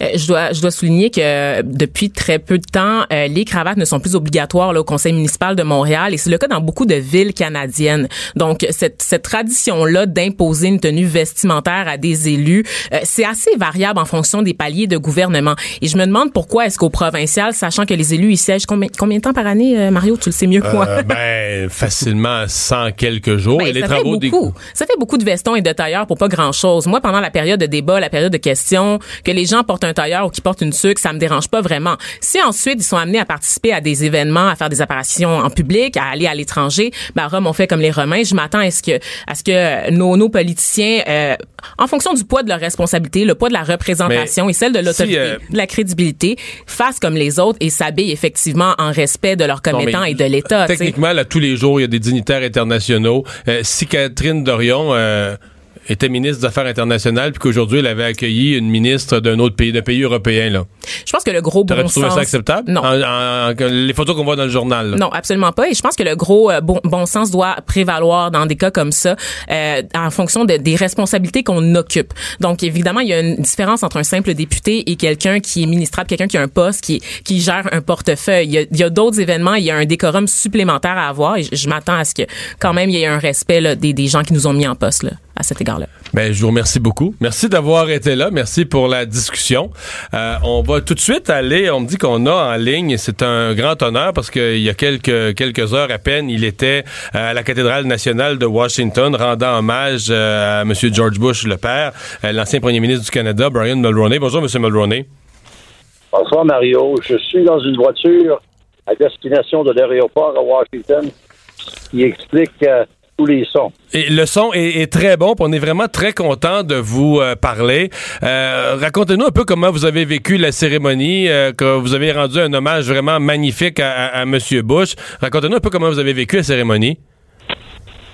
Ah, avec beaucoup d'émotion, parce que je savais qu'il s'ennuyait énormément de son épouse et ses petites filles qui sont qui sont décédées depuis avril et plusieurs années. Alors, euh, il s'ennuyait énormément de d'elle. et euh, mais par contre, en, en entendant ses très grandes réalisations et son leadership, je sais qu'il y a bien des gens dans, dans le building qui souhaitaient le retour d'un président comme lui. Mm-hmm. euh, Monsieur Mulroney, vous avez parlé, en parlant de l'homme, d'un gentleman, euh, euh, de, du style que tous les grands leaders du monde savaient en George Bush qu'ils avaient un, gentleman. Euh, il y en a qui y ont vu une référence au... Je vais pas vous mettre dans l'eau chaude, mais il y en a qui y ont vu une référence au présent ou une comparaison d'époque sur, sur le style de la politique, sur une certaine diplomatie, sur une certaine, un certain respect entre les pays. On se souvient, vous, de la relation que vous aviez avec différents présidents américains. Est-ce qu'il y avait une nostalgie de cette époque-là par rapport au présent? Oui, il y a une grande nostalgie aux États-Unis pour euh, George Bush euh, aujourd'hui, mais non, Mario, je ne visais personne. Je décrivais, j'essayais pour les Canadiens et les Américains qui écoutaient, j'essayais de décrire pour eux le George Bush que je connaissais. Il était, il avait toutes ces belles qualités-là et davantage, et je voulais simplement les mentionner dans mon témoignage d'adieu. Hmm. c'est quand même une grande époque. Là. Vous avez référé, euh, bon, entre autres, évidemment, à la, la, la, la, la chute de l'Empire euh, soviétique. C'était, euh, vous au Canada, lui aux États-Unis, sont des époques historiques incroyables. C'était vraiment une décennie tout à fait extraordinaire. Avec la faillite de l'Union soviétique, la réunification de l'Allemagne, la guerre dans le Golfe, le traité des plus acides, et j'en parle, et, l'ALENA que j'ai fait avec lui. Alors, lui, son héritage est très, très impressionnant, Mario. Ouais. Euh, dans son, dans son style comme, comme être humain, euh, sa capacité de, de, rallier le pays. Puis là aussi, on est obligé de faire des, des, des comparaisons avec le présent, un pays, puis les États-Unis sont pas le seul pays sur Terre à vivre ça, mais très divisé, où même dans les grands moments, même dans les grands drames ou les grands moments, on a l'impression qu'on a de la misère à, se réunir, à créer une unité du pays sous le drapeau, puis à se dire que le pays devrait être... Il y a des moments qui devraient être plus grands que les chicanes partisanes. Euh, Monsieur Bush avait cette capacité-là de ramener les, gens de toute tendance à une unité. Il était un grand statesman et un politicien plutôt médiocre. il n'aimait pas ça, les, campagnes électorales. Euh, il était fait, George Bush, pour les grandes questions internationales. Il a très, très bien réussi. La politique domestique, ben oui, il le faisait, puis il le faisait bien, mais ça l'intéressait moins. Parce que sa formation professionnelle, dans le fond, comme ambassadeur en Chine, comme directeur du CIA, l'ambassadeur aux États-Unis, tout ça euh, l'avait positionné pour jouer un rôle clé au niveau international. Et donc, euh, les, questions domestiques étaient plutôt, je ne devrais pas dire secondaires, mais moins, moins d'importance peut-être dans son esprit. Ouais. Monsieur Mulroney, merci beaucoup dans cette journée très occupée pour vous. Merci beaucoup d'avoir pris le temps de nous parler. Merci, Mario. Au revoir. Au revoir. Brian Mulroney en chemin vers l'aéroport pour revenir à la maison. Un discours, moi j'ai trouvé que c'était un discours de très très haut niveau qu'il a livré, bien senti. Les extraits font pas mal, le, en fait, euh, font, ont eu beaucoup d'écho. Euh, je vois CNN, ça a été un des extraits, je pense, qui a été le plus partagé euh, de, de, leur côté, celui de Brian Mulroney, donc qui parle de, ben, de George Bush père comme un vrai leader. Et tu lui as questionné à savoir s'il y avait un message là-dedans envoyé à Donald Trump. Je savais qu'il me répondrait pas. Il est, ben, tellement, il est tellement diplomate. là. C'est sûr, mais je c'est l'ultime diplomate, M. Mulroney. Hein? Je vais vous faire entendre euh, l'extrait, vous le traduire, vous pourrez juger par, par Faire votre propre idée, ouais. There's a word for this. It's called leadership. Leadership. And let me tell you that when George Bush was president of the United States of America, every single head of government in the world knew that they were dealing with a gentleman, a genuine leader one who was distinguished, resolute, and brave. Donc, quand George Bush père était président, chaque dirigeant euh, de gouvernement du monde savait qu'il faisait affaire avec un gentleman, un vrai leader crédible, établi, résolu et brave. C'est bien dit. C'est bien dit. Quand on, que tous les leaders du monde à l'époque savaient qu'ils faisaient affaire avec un vrai gentleman, que ça réfère pas par la bande euh, poliment, gentiment, doucement au présent à Trump, d'après moi, c'était pensé. Le retour de Mario Dumont, l'analyste politique le plus connu au Québec. Cube Radio. Cube Radio. Autrement dit. Alors, c'est un nouveau sujet, si vous n'êtes pas déjà sensibilisé, auquel euh, vous devriez vous intéresser, parce qu'il va en être question dans les prochains jours. Euh, le pacte mondial pour les migrations, c'est un pacte de l'ONU que le Canada s'apprête à signer au début de la semaine prochaine. Euh, Pierre Paulus, député conservateur de Charlebourg, Haute-Saint-Charles, est avec nous. Bonjour. Bonjour, M. Dumont. Et votre chef, M. Scheer, qui hier a décidé de, de dire le Canada ne devrait pas euh, signer ce pacte de s'y opposer. Expliquez-nous pourquoi. Ben, écoutez, pour nous, euh, l'immigration, ça relève du Canada. Le Canada est souverain. On doit être en mesure de gérer l'immigration selon nos besoins, selon nos décisions. Puis on, on considère qu'on n'a pas à se faire dire quoi faire par l'ONU. Là, actuellement, euh, ce pacte-là, oui, euh, n'est pas actuellement contraignant. Il y a beaucoup de gens qui s'inquiètent que l'ONU donne des directives précises. Non. Là, c'est plus une espèce d'entente, mais on sait qu'il va amener à d'autres choses et qu'il va amener à, à empêcher, surtout empêcher les gens, comme vous, par exemple, les journalistes, les gens de la presse, on, on dit dans ce pacte-là, ben écoutez, quand on parle de migrants, faut faire attention au vocabulaire, blablabla. Fait qu'il y a beaucoup de choses là-dedans qu'on se dit, non, pourquoi que l'ONU nous dirait quoi faire? On n'accepte Ouais. pas ça. Mais je, je l'ai lu l'article, je l'ai lu s- tout à l'heure en ondes, l'article sur les sur les médias, sur les, euh, ça reste pas très contraignant. On, on a l'impression que c'est pas exagéré un peu de la part de, de, de votre chef, de M. Scheer. C'est un accord gentil sur les demandeurs de réfugiés que certains vont dire c'est une, une espèce de, de bonnes in- déclaration de bonnes intentions à l'échelle de l'ONU. Euh, vous pensez vraiment que le Canada devrait pas en être signataire? Non, comme euh, plusieurs autres pays également qui ont décidé de ne pas être signataires, écoutez, comme les États-Unis, l'Autriche, l'Australie, la Bulgarie, je peux vous nommer les pays qui ont décidé de ne pas euh, recevoir de directives comme ça de l'ONU. Puis, euh, on a fait venir au comité de l'immigration, ma collègue Michelle Rampel, euh, il y a des gens qui sont venus pour, on avait une motion là-bas, il y a des responsables de l'ONU qui sont venus, même l'Organisation internationale pour les migrants.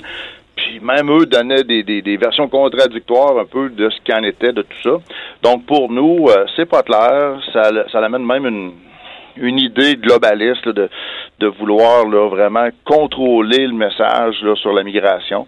Puis nous, ben, c'est ce qu'on dit. On dit non, on n'a pas à se faire dire quoi faire. On, on est chez nous, on est souverain, puis on va contrôler. euh, même on voit notre gouvernement actuellement avec l'histoire de la, frontière, les migrants illégaux qui traversent les États-Unis, qui viennent au Canada. Qu'est-ce que ça changerait? Euh, ben, je, lève, je la poser la question. Pour le chemin Roxham, les migrants qui rentrent illégalement, euh, mettons le Canada, avant ou après la signature de cet accord-là, est-ce que ça change quelque chose?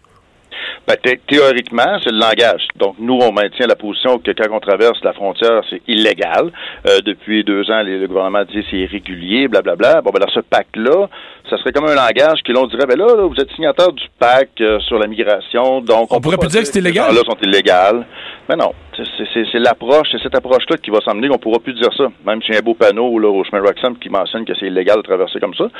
Euh, c'est l'approche, l'approche vraiment globaliste de tout ça qu'on veut pas adhérer à ça, nous autres. On dit non, non, non, écoutez, là, on peut-tu euh, contrôler notre pays à notre façon, comme on le veut, sans se dire sans se faire dire quoi faire. Puis ce que je voulais vous dire, c'est qu'actuellement, avec les illégaux qui traversent, on a euh, 30 000 qui ont traversé, et même plus. Euh, quand le M. Trudeau nous répond, ben écoutez, on doit respecter les traités internationaux, on peut pas les retourner, on peut... On, bon, ben c'est ça. Quand tu à des traités internationaux, tu perds le contrôle de ton pays à un moment donné, oui, il y, a des, traités importants, je suis d'accord, mais il reste qu'il y a d'autres choses qu'on doit garder le contrôle. Puis là, actuellement, ben, la migration, avoir notre gouvernement gérer ce qui se passe là, on peut pas croire qu'en adhérant à d'autres traités qu'on va améliorer notre situation. Il n'est pas un peu tard euh, pour le Parti conservateur? Euh, dire, le traité existe depuis quelques semaines. C'est seulement hier que votre chef a pris position. Exemple, Maxime Bernier avait annoncé sa position, lui, un mois avant. Oui, ben écoutez, Maxime, euh, il y a juste ça à faire, là, de se prendre des positions sur différents sujets. Nous, on a quand même des étapes à suivre. On a euh, un parti, euh, on est l'opposition officielle. Euh, on a Michel Rampol qui a fait son travail au comité de l'immigration, comme je vous disais, qui a fait, qui a amené la motion, Ouais, mais- qui a posé mais des il- questions. Quand même, quand même, M. Paulus, il est Oui, tard, il est tard, là, on sait. position. On signe, on signe au début de la semaine prochaine, puis là, on est rendu mercredi, là. On que signe dans cinq jours. Comprends ce que vous me dites. Mais avant de prendre une position, il y avait des étapes à suivre. On vient d'avoir des informations qui nous manquaient pour être sûr de notre affaire. On a également, euh, j'ai soulevé la question il y a deux semaines avec Michel Rempel à la Chambre des communes. On a eu la première réponse du premier ministre là-dessus. Bon, hier, M. Scheer a pris une position ferme. Aujourd'hui, il a déposé une motion après la période des questions qui a été refusée par les libéraux euh, qui demandaient de, de, ne pas signer le pacte. Bon, donc euh, là, le timing là-dedans. Comment ont voté le NPD et le Bloc? Il n'y a pas eu un vote, c'est une motion unanime en Chambre. Les libéraux, euh, pendant que M. Scheer faisait la lecture de sa motion, il criait déjà qu'il n'était pas question qu'il nous appuie. Donc, euh, écoutez, c'est une position, c'est une position qui, pour nous euh, relève tout simplement d'un aspect de garder notre souveraineté, qu'on trouve qu'on n'a pas cédé notre souveraineté, notre gestion de notre, pays à des organismes comme l'ONU. Puis c'est tout simplement ça. Il n'y a pas, il y a rien à y voir d'autre. Ouais. Euh, vous n'avez pas été poussé dans votre position par euh, Maxime Bernier lui-même? C'est pas le fait que Maxime Bernier, c'est pas lui qui vous a attiré dans cette position-là? Non, pas du tout. Écoutez, on n'est pas à la remorque de Maxime Bernier. Là. Euh, Maxime a ses propres positions. moi, ce que je peux vous dire, c'est qu'on a beaucoup d'électeurs qui nous ont... Parce que les médias n'ont pas parlé, hein, surtout au Québec, là, à part Richard Martineau la semaine passée. C'était peu discuté, c'est vrai. Ça n'a pas été parlé, mais dans les réseaux sociaux, en privé, les messages de nos bureaux de députés ont été inondés d'électeurs, de, de, gens, de citoyens vraiment de ça. Il y a aussi des, faux messages qui ont circulé. Merci beaucoup, euh, Pierre Paulus, d'avoir été avec nous. Merci. Au revoir. Et qu'est-ce qu'on ben, surveille dans l'actualité? Ben, j'ai pas eu le temps de te parler d'histoire du talc, là, mais quand même. Euh, du talc. Du talc, de la poudre de bébé. Oui, oui. Euh, euh, Santé Canada est sorti aujourd'hui en disant que c'était probablement très dangereux. Ben, dangereux d'inhaler de cette poudre-là, que ce soit bon, l'inhaler ou la mettre sur les organes génitaux féminins, parce que ça pouvait être lié au cancer de l'ovaire et des lésions pulmonaires. Alors, mais là, probablement. Il s'en est mis des tonnes sur des ben, décennies, non? exact. Alors, c'est de là l'inquiétude. D'ailleurs, certaines compagnies sont poursuivies aux États-Unis pour des centaines de millions de dollars là-dessus. Alors, il y aura probablement... La poudre pour bébé, la, poudre... La poudre, la poudre blanche. Là. La poudre pour bébé. Alors, il y aura probablement des changements au niveau de la réglementation. Être pris, parce qu'il y en a dans le milieu pharmaceutique ou alimentaire, ça, c'est pas dangereux. C'est vraiment l'inhalation euh, qui serait euh, dangereuse ou l'appliquer à certains endroits. Alors, euh, quand même pas rassurant quand tu vois ça passer. À surveiller. Merci Vincent, merci à vous d'avoir été là. Cube Radio.